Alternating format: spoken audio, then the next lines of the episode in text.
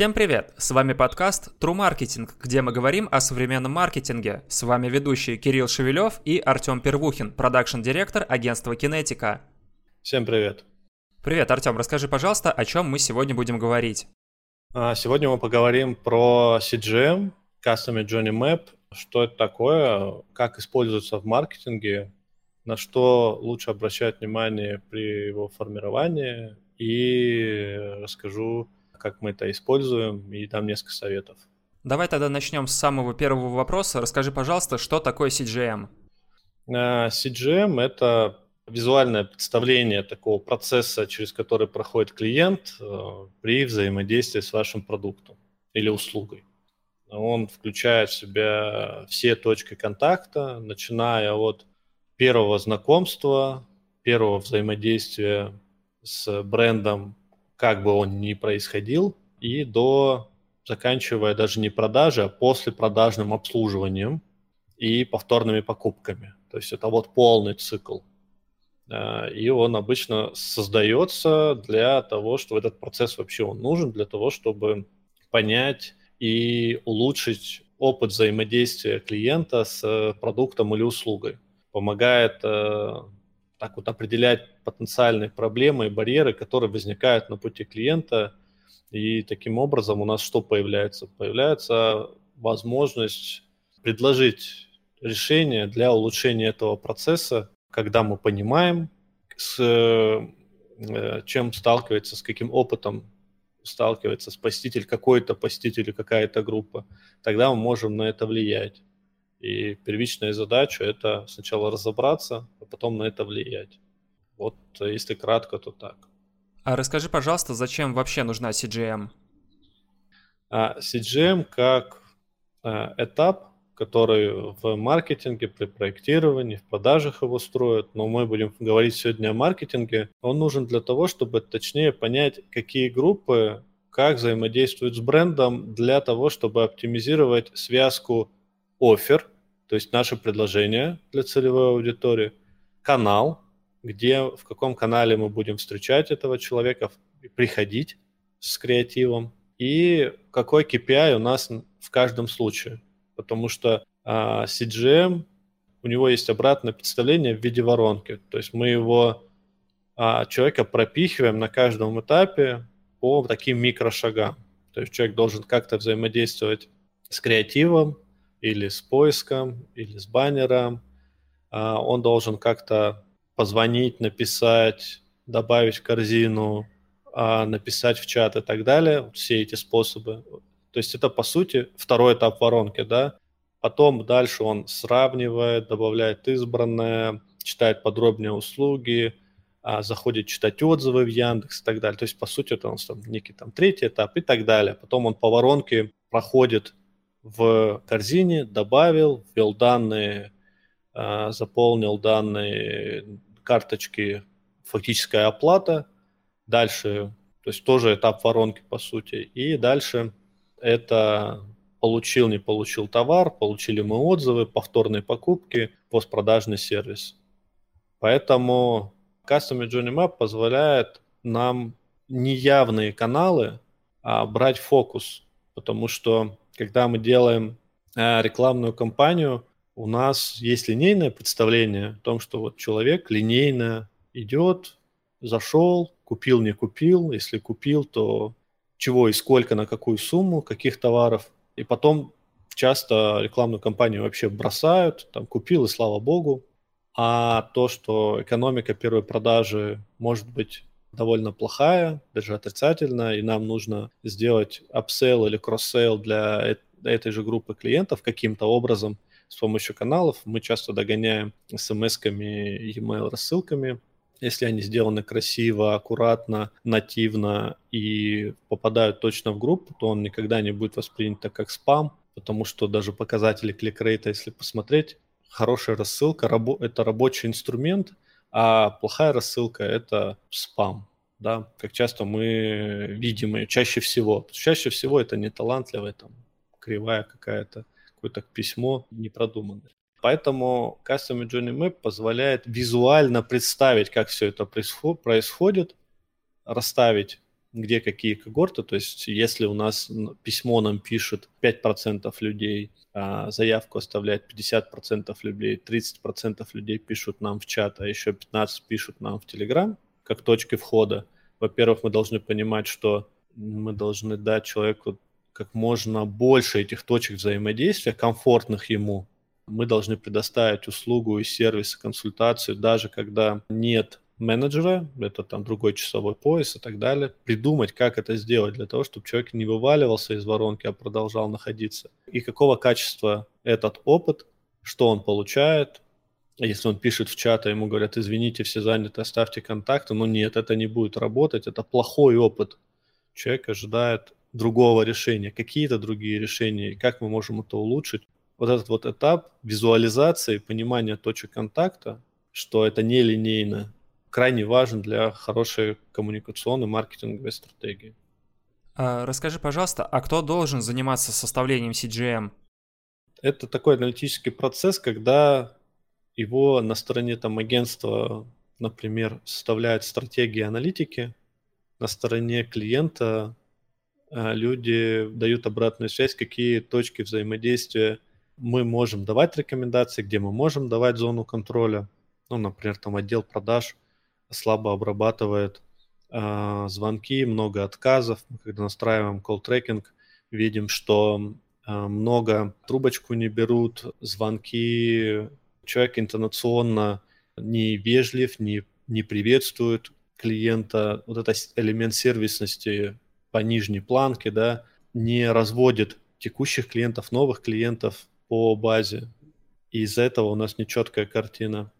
И есть вещи, где мы влиять можем, например, креативы, лендинги, формирование точек контакта, квизы, где мы можем какую-то аудиторию в игровой форме или в форме вопросов получить с них контакты, и дальше уже менеджеры обработают. А где мы не можем контролировать это, когда человек пришел там в, в офлайн филиал, или он, опять же, менеджер обрабатывает и руководитель говорит, да мы сами разберемся с качеством обработки, давайте нам просто лидов. Или это постпродажное обслуживание, как взаимодействуют, прозрачны нам эти данные, на что мы можем влиять. Поэтому summary такое, аналитики на одной стороне и коммерческий или маркетинговый директор с другой стороны или собственник а в тандеме. И плюс зоны влияния. Вы влияете на там in-house, мы влияем на все остальное, как агентство, к примеру. А правильно я понимаю, что, опять же, несмотря на то, что они работают, так сказать, в своей области, но их работа должна быть слаженной, и, возможно, они должны согласовывать свои действия, чтобы все нормально работало и нормально проводилась работа с клиентами?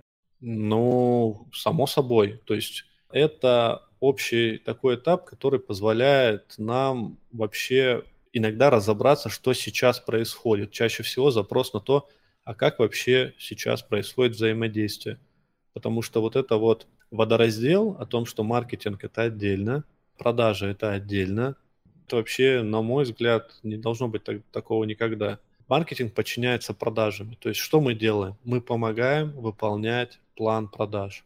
Некоторые клиенты вообще на нас его перекладывают, то есть у нас есть тарифы определенные, например, где можем там а, работать за лиды, то есть или там за качественные лиды, да, то есть по сути, вообще очень сильно передается, остается только там менеджеру обработать.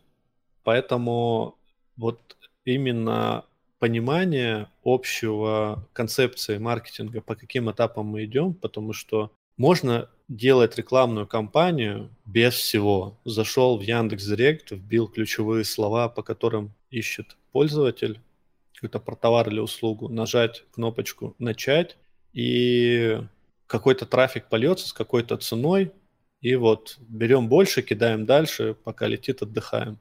Это концептуально не совсем правильно, потому что когда мы строим дом, тоже, тоже можно так же делать. Выйти на поле, взять там 500 кирпичей и поехал. Как ляжет, так ляжет. То есть потенциально мы понимаем, что такая стратегия приведет к тому, что риски, которые будут возникать, качество, которое мы будем ожидать, не будет соответствовать э, действительности, это будет полная хрень, короче говоря. И здесь все то же самое, потому что когда бытовые примеры нам более понятны, ну или, например, внутри что-то заболело, и мы начинаем а, есть всегда обезболивающий строго, больше ничего, То есть бытовые примеры закономерности нам понятны, а в маркетинге непонятно, потому что часть этапов вот непонятно, что будет, если их убрать. И будет ли все сильно хуже. Но нет, сильно хуже не будет. Но так же, как, не знаю, в питании, если убрать э, все белки, будет что-то существенно хуже. Ну, вообще жить можно, и... но вопрос в том, что какой результат среднесрочно мы получим. И самое главное, используем ли мы инструмент маркетинга на 100%, потому что наша задача с бюджета получить как можно больше. И это элемент еще и общей политики, логики, культуры, то, что чуть шире, чем просто получить лидов за какой-то бюджет. Понял, давай тогда перейдем к следующей теме. Расскажи, пожалуйста, какие цели и задачи решает CGM? Ну, какие цели? Значит, это инструмент, который вообще помогает организациям понять своих клиентов и оптимизировать их взаимодействие с брендом. Здесь и мы достигаем цели лучшего понимания клиента его и его путь по воронке. Потому что одной из основных целей CGM является глубокое понимание клиента, его нужд и потребностей. А вообще человек находится в разных состояниях. Вот я, например, человек, который иду на работу, нахожусь на работе, после работы зашел в магазин, там на, на выходных пошел в бар, мне скучно, я решаю, чем заняться, я голодный, решаю, что поесть. Все это, ну, я, как целевая аудитория, находящаяся в разных состояниях потребностей, они постоянно меняются, постоянно. Им есть импульсивные изменения, есть там структурные изменения. Поэтому нельзя сказать, что там мужчина и женщина 18-55 целевая аудитория. Даже один и тот же человек находится в разных состояниях. Поэтому это все в динамике постоянно меняется, и вот понимание клиентов, в какой момент времени мы со своим продуктом ему нужны, в каком э, взаимодействии мы можем наиболее быть полезны, одна из таких важных ролей. Это позволяет предлагать просто более персонализированные, эффективные предложения, оффера. Второе – это выявление вот основных ключевых моментов взаимодействия, то есть точек взаимодействия. То есть мы визуально понимаем все точки контакта между клиентом и брендом, определяем те, которые имеют наибольшее влияние на решение покупки и выстраиваем оптимизацию этих частей. Потом здесь же отсюда вырастают ноги у определения проблемных зон, потому что CGM помогает выявить возможные проблемы и барьеры, с которыми сталкивается клиент на пути к покупке, и предлагает решения какие-то. То есть мы эти решения можем зафиксировать, оцифровать, что мы ожидаем, внедрить и потом оценить. Ну и оптимизировать сам пользовательский путь покупки, сделать его более плавным, приятным, что в конечном итоге улучшает клиентский опыт, повышает лояльность, повышает LTV, человек просто больше тратит. Каждый предприниматель хочет сделать свой бренд лав брендом, да, чтобы его знали, чтобы ему доверяли, потому что доверие это и есть ключ к покупке. Но при этом комплексно с маркетингом работать не все еще научились, и мы этот опыт потихонечку раскрываем, в том числе вот в таких подкастах, рассказывая, какие этапы помогают лучше понимать, а значит влиять, а значит улучшать. Ну и Важно здесь отметить KPI, да, то есть мы вот эти гипотезы по улучшению на CGM выносим для того, чтобы вот на основе понимания пользовательского пути можно установить более эффективные метрики, показатели эффективности, которые будут отражать реальную эффективность маркетинговых усилий, понимая, что воронка длинная, разнообразная. Просто эта работа будет окупаться всегда, каждый следующий бюджет. Давай тогда, смотри, перейдем к следующей теме. Это изучение групп целевой аудитории. Ну, здесь такого единого паттерна нет о том, что мы именно так с целевой аудиторией работаем и никак иначе. Есть э, воронки АИДа, да, это там осведомление, изучение, подтверждение, покупка. Она, на мой взгляд, в маркетинге уже не работает. То есть в классическом виде потому что вариантов взаимодействия большое количество. То есть это раньше было очень линейно, сейчас человек может увидеть просто рекомендацию в Инстаграм, пойти на сайт и сделать покупку. То есть цепочка может быть как сильно укорочена, так и быть сильно длиннее. Поэтому обычно мы смотрим на то, что есть целевая аудитория в некой пассивной фазе, которую нам надо активировать. Потом э, аудитория осведомляется о бренде, продуктах бренда и предложениях, а сравнивает между собой предложения в этом же диапазоне, там, например, по цене, по характеристикам, этап подтверждения выбора и покупка и использование. Если просто линейно посмотреть, то воронка может быть по группам целевой аудитории, по состоянию может быть такой. И, например, если мы, когда мы вот продвигаем проекты, например, там ортодонта, все эти ортодонтических клиников, то визуально это можно представить, что у нас продукт это там импланты, это исправление прикуса, то вот в пассивной фазе человек, у него есть задача исправить прикус, когда появятся свободные деньги, называется важное, но не срочное, да, важные, но не срочные дела, и нам надо его активировать на том, что это было важно и срочно. То есть в какой-то момент, чтобы он именно сейчас принял решение тратить. Вот с пассивной фазы вводим в, в осведомление, то есть я хочу узнать, как, какие есть вообще возможности. Или вот дома, например, там жарко, и я решаю, это будет кондиционер, это будет вентилятор, это будет установка там какая-то охлаждающая, то есть сам предмет какой будет. Потом изучение методик исправления прикуса, потом поиск хорошего врача, изучение отзывов, потом вот этот вот подтверждение, это когда выбор оптимальной ценой и профессиональным врачом, этап подтверждения выбора, и уже условия, когда мы понимаем, что я хочу оплатить там картой налично, в рассрочку, частями и так далее. И потом уже человек закрывается на саму первую оплату. Поэтому здесь цель такой карты выявить основной инсайт аудитории на определенном этапе выбора услуги или товара. На данном этапе мы не понимаем, в каком канале мы будем использовать сообщения на основе этого инсайта. То есть это вот подготовительная часть, которая нам просто открывает карту, карту с э, полем боя, с расположением противников. Мы еще ничего не делаем, мы пока разбираемся, кто где стоит, кто как коммуницирует. Артем, а скажи, пожалуйста, а нужно ли обращать внимание на конкурентов при составлении CGM?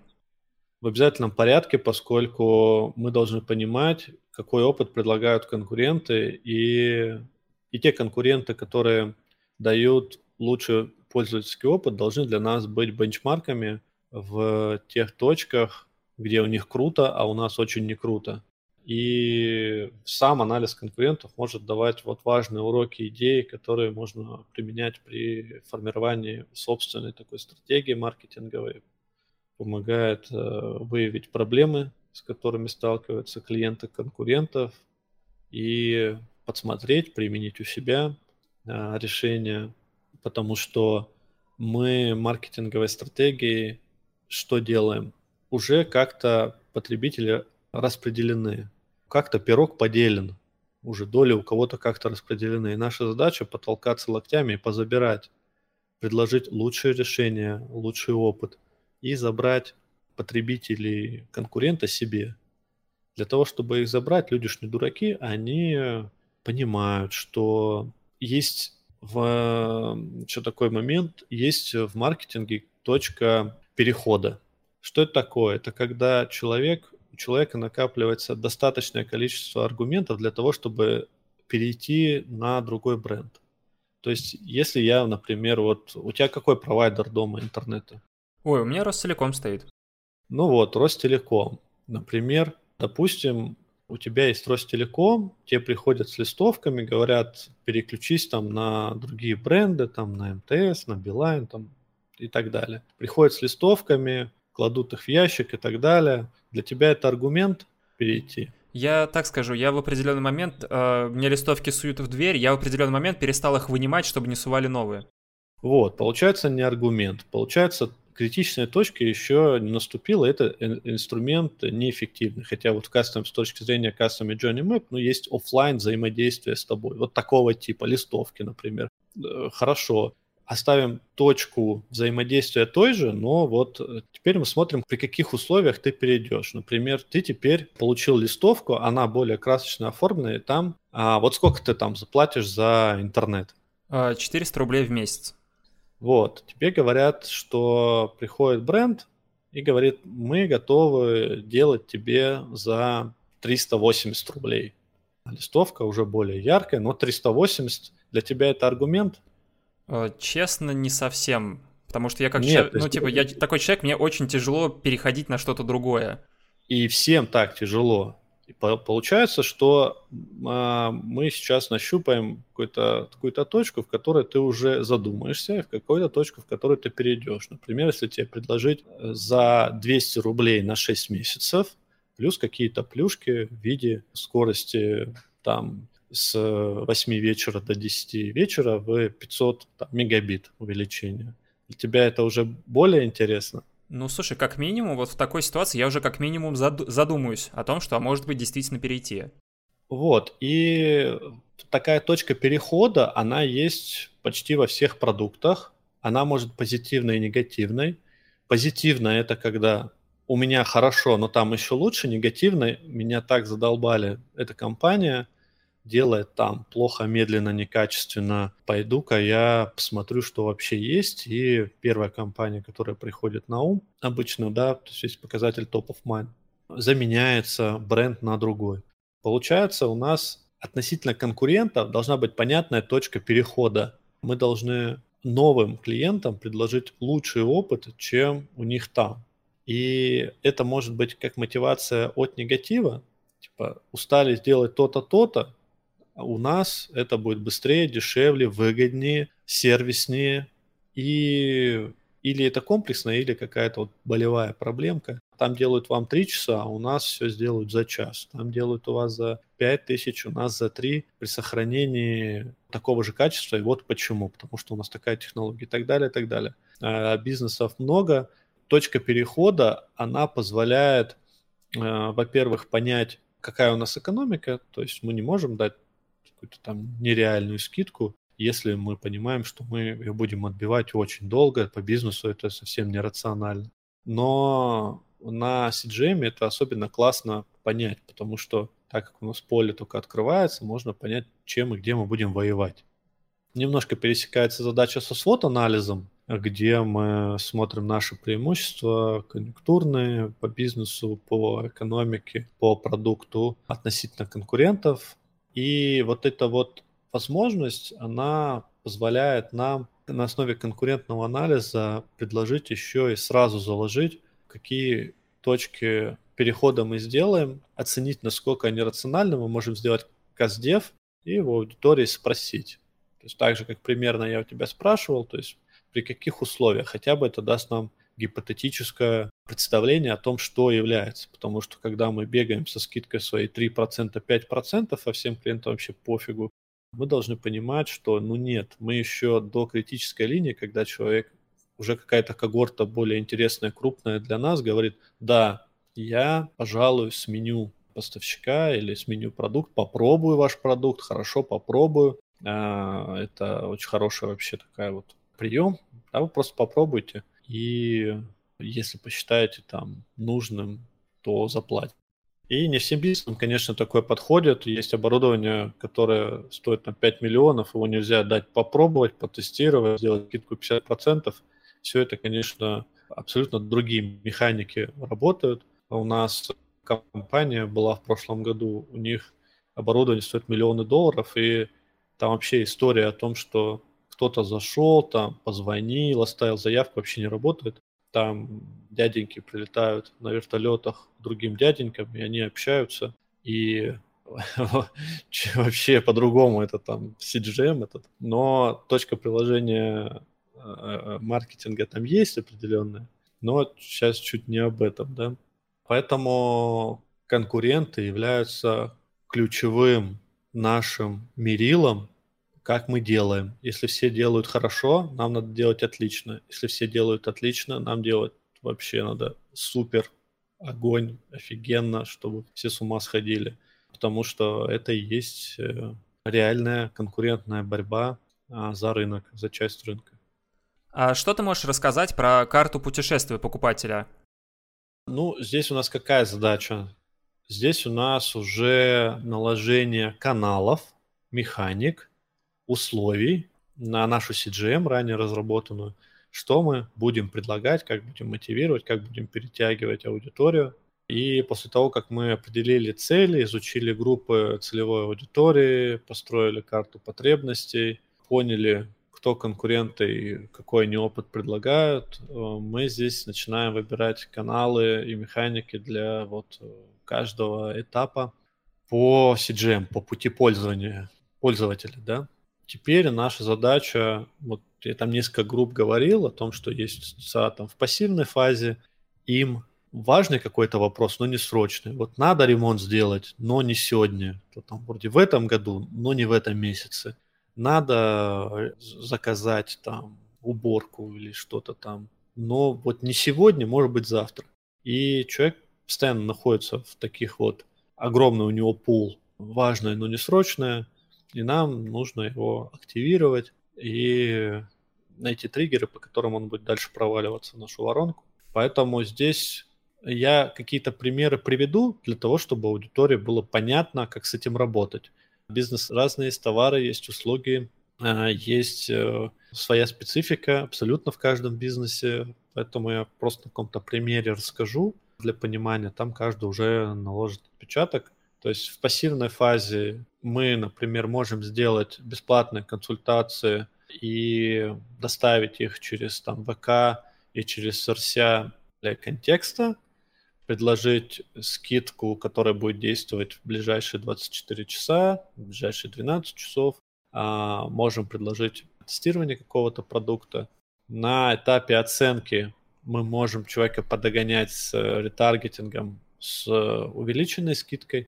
Важно понимать, что мы работаем с когорты. Вот мы взяли эту аудиторию и дальше с ней работаем, чтобы остальные пользователи не получали это сообщение. У них вот они двигаются каждый по своей линии времени, да, человек зашел, и мы начинаем с ним вот индивидуально работать с каждым таймингом. Инструменты нам это позволяют, и на осведомлении мы, например, делаем охватные кампании для улучшения знания о бренде, поисковое продвижение, контент-маркетинг. Этот этап довольно важный, когда мы должны привлечь а, внимание к самому бренду, и далее уже, когда внутрь провалились, нам надо много точек контакта, нам нужно вот я пример для, по стоматологии приводил. Здесь уже мы запись на прием к такому-то врачу, рассказываем, какие особенности есть по лечению, у кого какие там, у кого какой прикус, что с этим делать, и в конце, конечно, закрываем на консультацию, потому что человек сам может где-то заблуждаться, не так понять, не захотеть разбираться, и мы ему даем информацию достаточную для того, чтобы первично вникнуть, но недостаточную для того, чтобы полностью там сам себе поставить диагноз, да, и это и не нужно человеку. У нас, кстати, такой опыт был интересный. У нас был проект, занимается кадастровая съемка, геодезией, межеванием земель и так далее. И у нас а, была такая идея, так как это, в принципе, там посетить пару ведомств нужно для того, чтобы получить там, разрешение, и человек, в принципе, сам может это легко сделать, но есть некоторые нюансы по заполнению документов, по их контролю, по а, некоторым заявлениям по составлению, по разметке этой земли, кто это будет делать. И мы сделали подробную инструкцию вообще вот со всеми деталями на лендингах, как вообще это делать. По сути, мы составили такой чек-лист, где обратили внимание на все проблемные части, которые у человека могут возникнуть. И вынесли это все на лендинг. Вот так вот. Типа, ребят, вот, вы можете все сами, а в конце написали, если вы там получился у нас пунктов, наверное, 25, вот там что надо пройти, что надо сделать, что надо заполнить, обратить внимание. И в конце мы написали, если вы не хотите заниматься сами, обратитесь к нам, мы вам за 15 тысяч рублей все сделаем. У нас там конверсия супер значимо выросла, люди просто понимали, вроде как, зачем платить, мы же сами понимали, за что, что им предстоит, какие особенности, нюансы, понимали, что никто не хочет с этим разбираться, и проще заплатить эти деньги, чем кататься по этим ведомствам, изучать эти пункты. И самые там дотошные, наверное, могли сделать сами, но и основная идея, которая возникала после того, как они прочитали, да ну нафиг проще отдать 15 тысяч рублей. Вот и все. Вот это так и работало. Поэтому на а, моменте изучения, когда человек находится, изучает варианты решения, можно ему подсунуть просто готовое решение, если это релевантно по вашему бизнесу, где он поймет, что да, окей, но мне делать самому или делать там с фрилансерами или еще что-то, очень большие риски, и я могу просто не найти нужной квалификации или командной работы, и в итоге обратиться к вам и уйти дальше в воронку и приобрести у вас товар или услугу. Ну, обычно про услуги такое, речь про услуги здесь. И дальше вот этапы по оценке.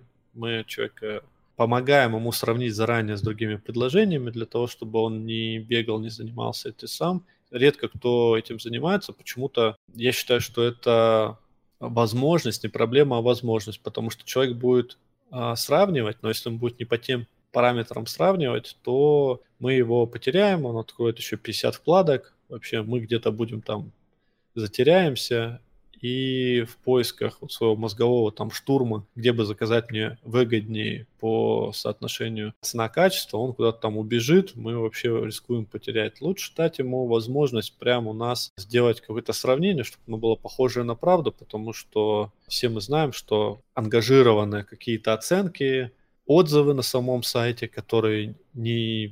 Ну, то есть есть вопрос по тому, а не сами ли вы это, ребятки, написали себе отзывы? А не сами ли вы себя выставляете здесь в лучшем свете? Чтобы этого не было. Ну, по возможности. Можно же, например, отзывы через виджет там вставить от, э, не знаю, Яндекс Маркета. Можно. И все, у человека вопросы там спадут. И сделать оценку на основании того а, общения с реальными пользователями, а не на основании того, что мы сами себе навыдумывали просто.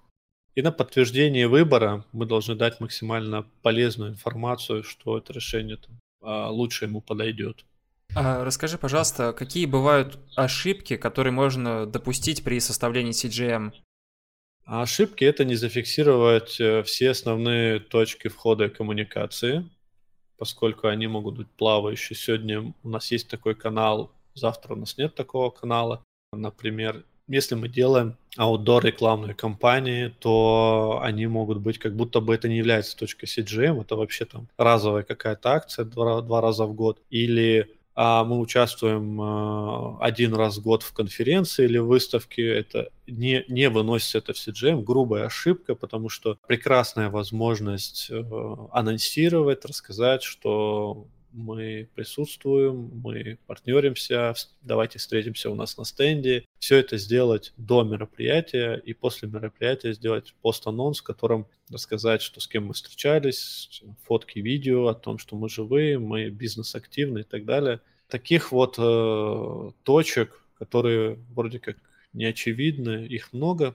К ошибкам вот я бы отнес то, что они не попадают на нашу карту, Отсюда нет маркетинговой стратегии, как мы будем освещать. В CGM может вообще попадать еще даже HR-зоны, где мы понимаем, как наш маркетинг будет влиять на HR, на привлечение кандидатов, как мы будем выглядеть в лице потенциальных наших не только клиентов, но и сотрудников, как они видят бренд, какими глазами, тоже недооценивается потому что можно закрыть одновременно еще и кадровый вопрос, помочь в улучшении конверсии в притоке на начальном этапе воронки и отсутствие оценки. То есть у нас вторая проблема большая, это в том, что CGM сделали, все, все кивнули, все таки прикольно. Ну ладно, забыли, давайте лить. Если уж ну, делать, то делать сразу с KPI и с промежуточной оценкой результата. Или вообще не делать тогда, потому что а, формальный какой-то подход, ну зачем? Трата времени. Если уж э, делать, то до конца. Это вообще относится и к маркетинговым стратегиям, и к годовому медиапланированию. Вот эти вещи, анализ конкурентов, то есть вещи, которые как будто бы одноразовые. С этим в корне не согласен. Это инструменты, с которыми мы должны работать на всех этапах реализации маркетинговой стратегии, улучшения пути пользователя, улучшения конверсии – это наши рабочие инструменты, как вот строитель, да, то есть он что все выбрасывает и только молотком работает, он то одно достанет, то другое, в зависимости от задач, также и так инструментария в маркетинге. А, Артем, у нас на самом деле осталось не так уж и много времени. Давай вкратце а, обсудим последнюю тему. Скажи, пожалуйста, какие могут быть риски, если CGM составлено неправильно?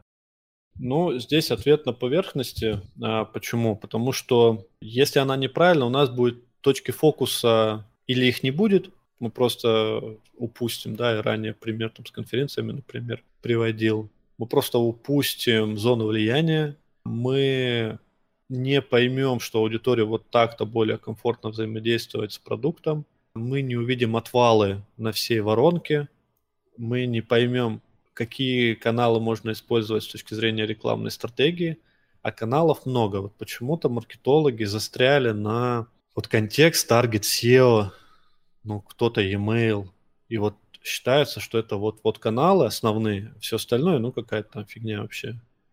Есть э, множество механик, которые нужны конкретному виду бизнесу, прекрасно ему подходят. Например, это может быть отличная тизерная реклама, это может быть отличная outdoor реклама, это может быть отличная реклама на партнерах, например, для привлечения пациентов. Да, может отлично отработать агрегатор, у которых можно вообще выкупить там по 700-800 рублей готового платежеспособного пациента, который придет, зафиксированную стоимость, закажет там обследование, которое будет сразу в плюс, и не надо будет получать лидов там с контекста по 2000, мы можем сразу зайти на сервисы, все знают, да, кто продвижением медицинских услуг занимается, о том, что есть три сервиса агрегатора, откуда мы можем прекрасно взять дешевых клиентов к себе для клиники. А, рекламировать их не буду, но к чему я веду? К тому, что инструментарий гораздо шире, чем каналы привлечения быстрого трафика. При этом мы еще не говорим о том, что есть пул каналов для возврата, увеличения среднего чека и для формирования знания о бренде, о напоминании о себе, которое позволяет увеличить верхнюю часть воронки. Поэтому это к основным рискам я бы отнес и всем бы пожелал хотя бы попробовать, на каком бы этапе, какими бы бюджетами вы не работали, просто выделить 2-3 дня и просто порисовать там в мира, на листочке, на салфетке, в люси-чарте то, как взаимодействует, хотя бы просто ее нарисовать, вторым этапом разложить объемы, те, какие идут, и хотя бы посмотреть отвалы потому что они могут быть банально в слабом ведении компании, в мусорном трафике, в плохом качестве лидов, большое количество мусора. Хотя бы разово это сделать, и я думаю, что вспомните меня добрым словом, если подкаст будет являться триггером. Ну а на этом наш подкаст «Маркетинг» подошел к концу. Услышимся в следующем выпуске.